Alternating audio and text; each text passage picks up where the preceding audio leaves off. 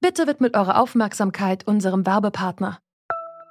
Die Suche nach geeigneten Mitarbeitenden kann viel Zeit in Anspruch nehmen, muss sie aber nicht unbedingt, denn man kann sich helfen lassen.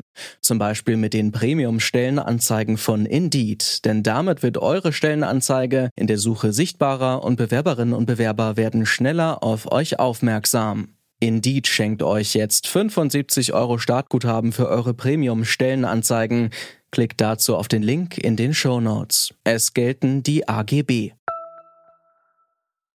acht Stunden arbeiten und acht Stunden Kinderbetreuung, das sind zwei Jobs auf einmal. Ich, das würden insgesamt 16 Stunden ergeben. Also, wie soll ich mich zerteilen?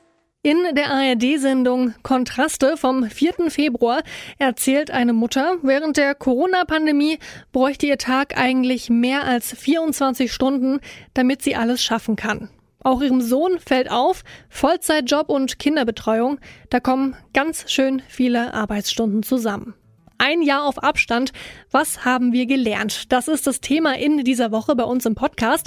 Heute schauen wir genauer auf Mütter und Väter. Und wir fragen uns, wer kümmert sich eigentlich in der Krise? Es ist Dienstag, der 16. März 2021. Ich bin Marianta. Hi.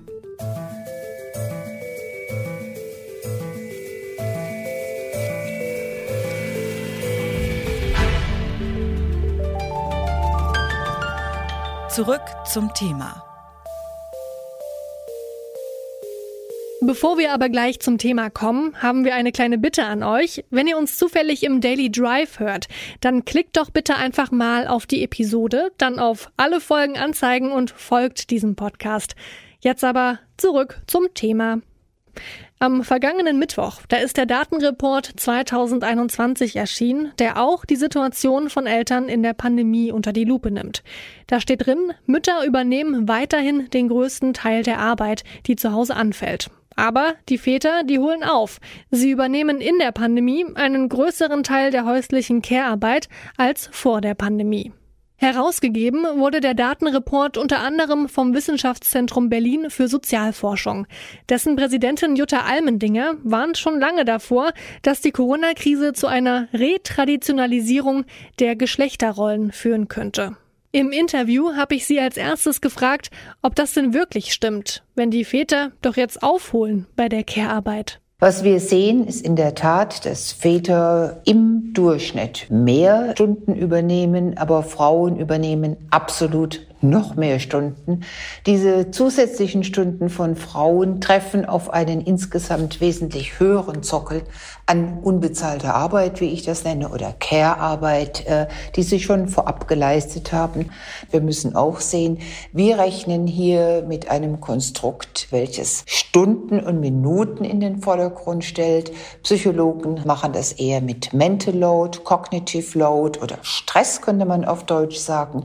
Wenn man diese Analysen anschaut, die nicht im Datenreport beinhaltet sind, dann sieht man eine noch größere Ungleichheit. Das hat was mit der doch generellen Organisationsarbeit, Verpflichtung, Verantwortungsgefühl von Müttern im Vergleich zu Vätern zu tun, was sich noch erhöht hat.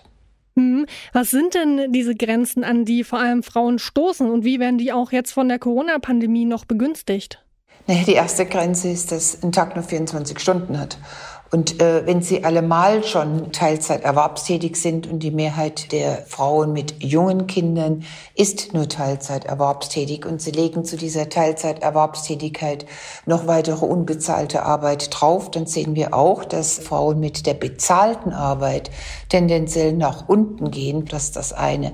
Dann haben wir eine Begrenzung dadurch, dass der öffentliche Raum Güter auf einmal zurückzieht. Und das ist natürlich die Kindertagesbetreuung es sind die Schulen und selbst wenn sie dann temporär wieder offen ist, ist das mit einer großen Unsicherheit für die Mütter, auch für zu Hause arbeitende Väter natürlich. Aber es ist aufgrund unserer Geschlechterkultur hauptsächlich die Gruppe der Mutter gezwungen, reaktiv auf das entweder Wegsein oder Ankommen und Zurückkommen der Kinder angewiesen. Ich würde zum Abschluss gerne noch mal mit Ihnen in die Zukunft schauen. Könnte die Corona-Pandemie langfristig zu einer ja, gerechteren Arbeitsteilung zwischen den Geschlechtern führen, einfach weil uns die Corona-Krise gezwungen hat, da endlich genauer hinzuschauen? Das Potenzial ist durchaus da, wenn wir ernst schauen, welche Situation sich durch Corona ergeben hat und auch durchaus, wenn wir daraus lernen. Wenn wir also sehen, dass Männer in der Tat bereit sind, mit ihrer Arbeitszeit nach oben zu gehen, wenn sie im Homeoffice sind, dann ist die Frage, wie können wir beispielsweise Arbeitszeiten insgesamt mehr regeln, so dass sie gleicher zwischen den Partnern verteilt ist. Was waren die Anreize, die zu dieser noch größeren Ungleichverteilung geführt haben?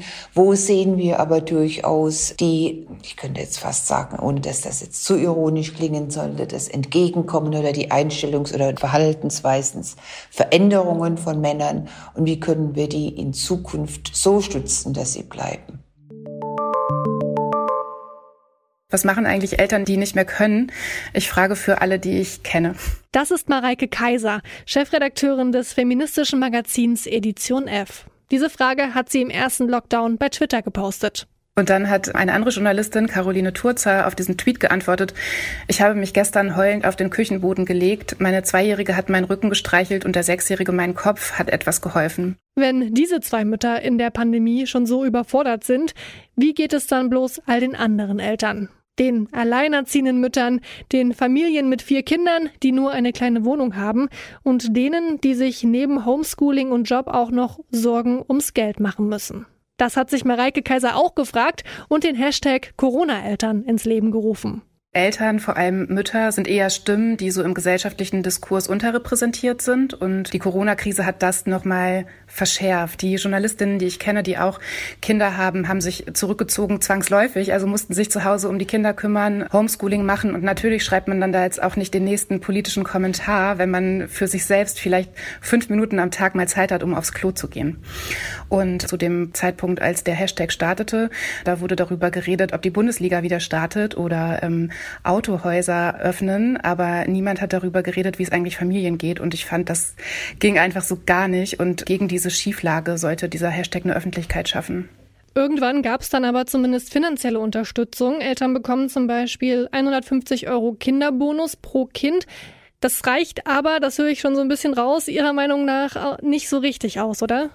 Ja, ich habe das damals Schweigegeld genannt, als diese Zahlung kam.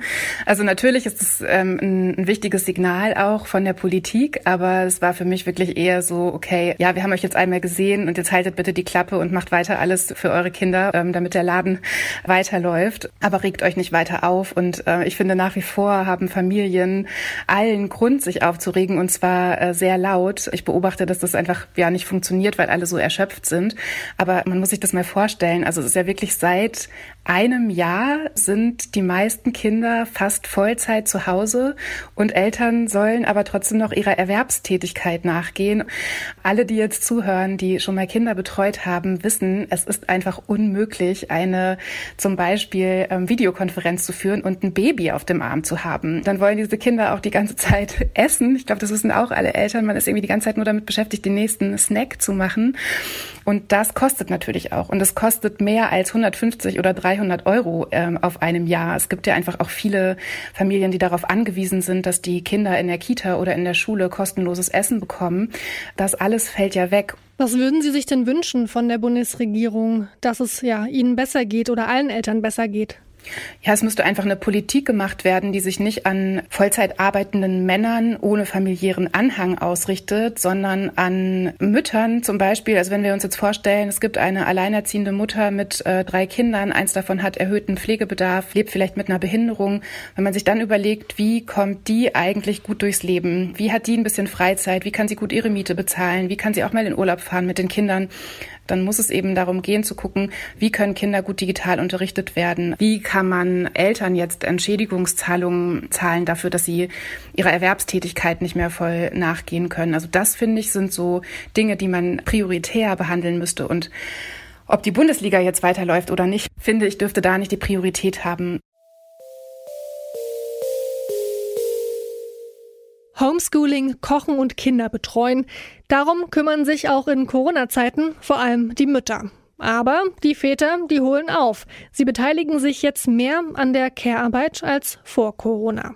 Dabei ist eins klar, wer sich um die Kinder kümmert und mit wie viel Stress das verbunden ist, das liegt nicht nur an den Eltern, sondern auch an der Politik. Die sollte dafür sorgen, dass Väter sich mehr an der Care-Arbeit beteiligen und dass Eltern in der Corona-Pandemie besser unterstützt werden. An dieser Folge mitgearbeitet haben Eva Manegold, Max Königshofen, Sarah Marie Plekat, Andreas Propeller und Anton Burmeister. Chefin vom Dienst war Charlotte Thielmann und mein Name ist Marie Jainter. Ich sag Tschüss und bis zum nächsten Mal. Zurück zum Thema vom Podcast Radio Detektor FM.